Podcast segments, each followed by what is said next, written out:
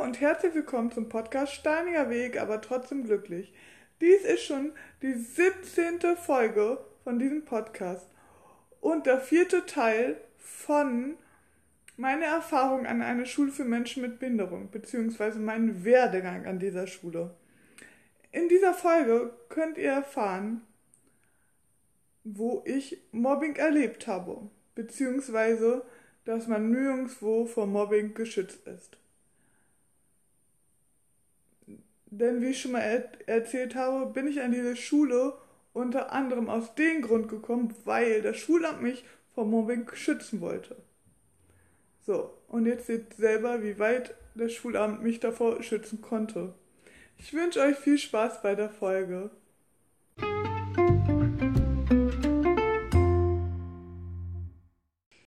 Eine Freundin, die ich durch meine Mutter kennengelernt habe. Genau, weil mal die, unsere Eltern befreundet waren. Und sie war erst auf einer anderen Schule.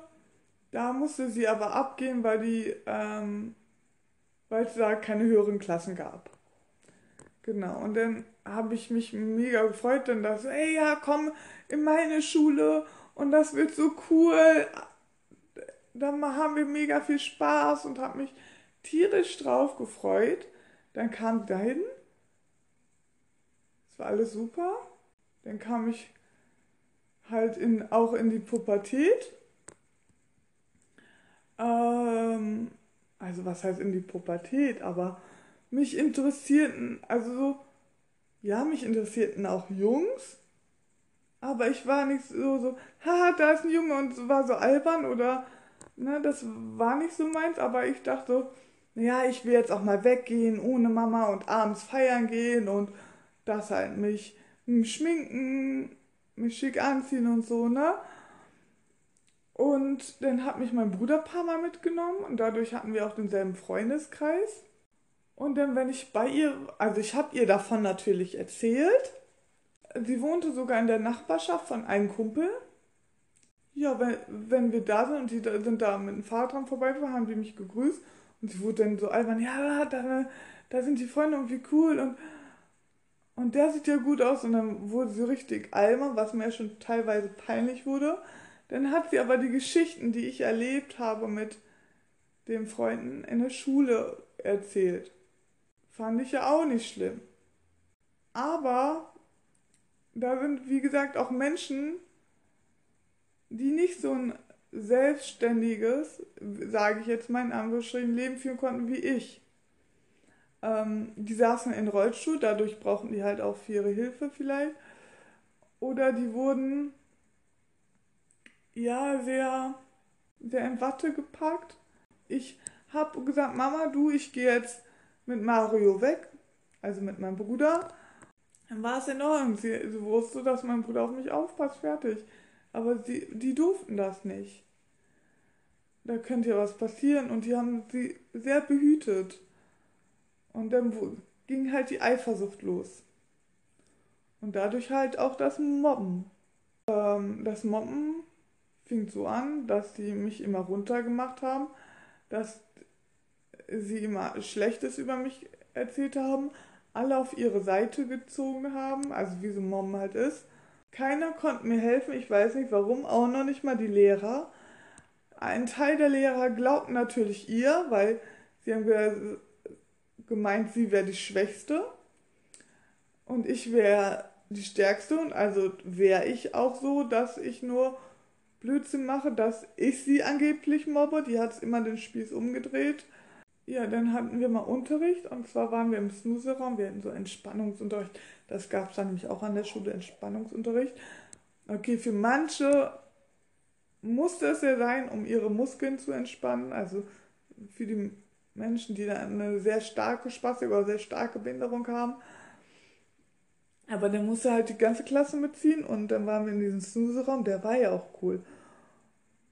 Und dann gab es da, wie gesagt, ein Wasserbett, weiß nicht, so, ein, so eine Erhöhung, wo man sich hinsetzen, hinlegen konnte, so eine Mondschaukel und andere Sachen.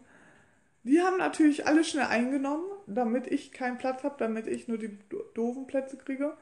Und dann musste ich mich mitten in den Raum legen Also auf so eine Matte, der, Raum war ja ausgepolstert.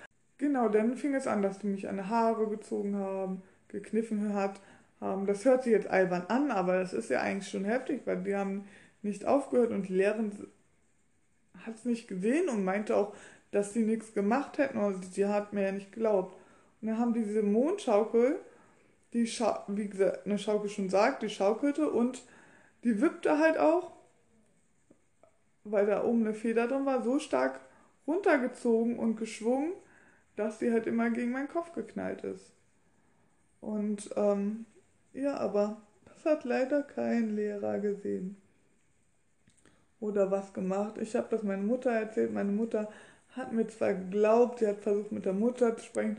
Nein, das war nicht. Und dann fing die Mutter halt auch an, meine Mutter sch schlecht zu machen. Also genauso wie die Tochter eigentlich. Ja, das war unter an anderem das Schlimmste, finde ich. Dadurch hatte ich keine, keine schöne Schulzeit da, wirklich nicht. Mm, ich saß immer alleine. In der Pause saß ich immer alleine. Bis dann meine beste Freundin, die ihr auch schon kennengelernt habt, durch, den, durch das Weihnachtsspecial, auf mich aufmerksam wurde und dann zu mir hingegangen ist und so, warum sitzt, meinte, warum du allein sitzt, da meinst du, keine Ahnung, und ne, weil ich dachte, das geht sie nichts an. Ähm, sie arbeitet hier, ich bin Schülerin. Na, und außerdem glaubt mir doch eh keiner. Weil ich zu selbstständig bin, dass mir geglaubt werden kann. So nach dem Motto, so lief es da ja die ganze Zeit ab.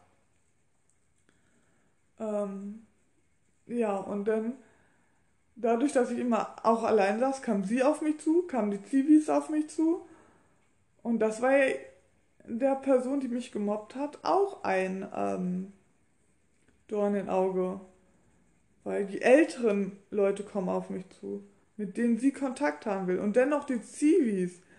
Weißt du, wo gerade die Jugendlichen, die Mädels, die in der Pubertät sind, dachten so, ja, frischbräuerlich und oh, der sieht gut aus und der und hi, hier, hihi, da.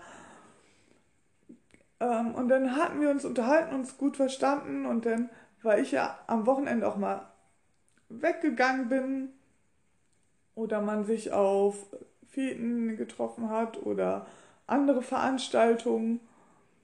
Ähm, man hat zwar nicht groß was gemacht, aber man hat sich da so gesehen und dann auch mal kurz unterhalten.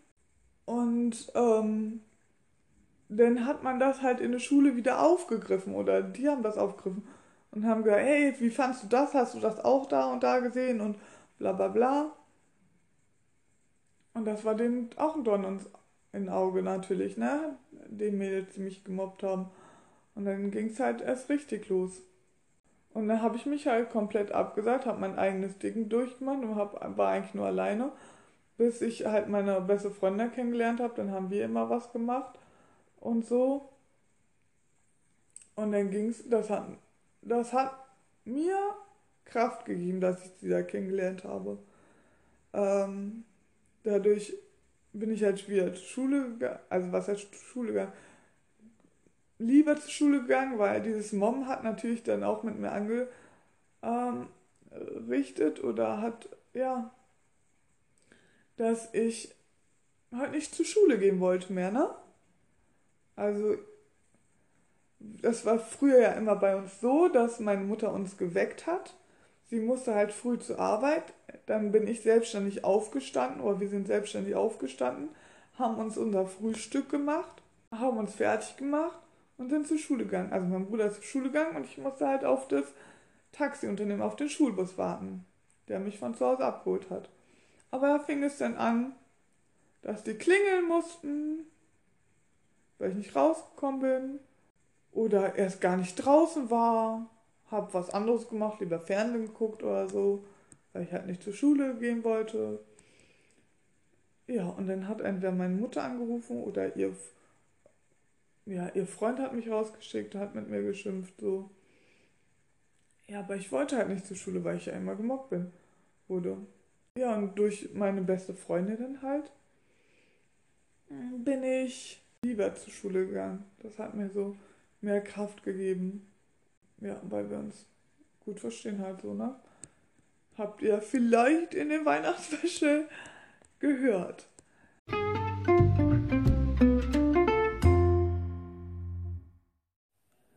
So, das war's wieder von dem Podcast Steiniger Weg, aber trotzdem glücklich. Ich hoffe, euch hat diese Folge gefallen. Ich wünsche euch jetzt noch eine schöne Zeit und bis zum nächsten Mal, wenn es wieder heißt Steiniger Weg, aber trotzdem glücklich. Tschüss!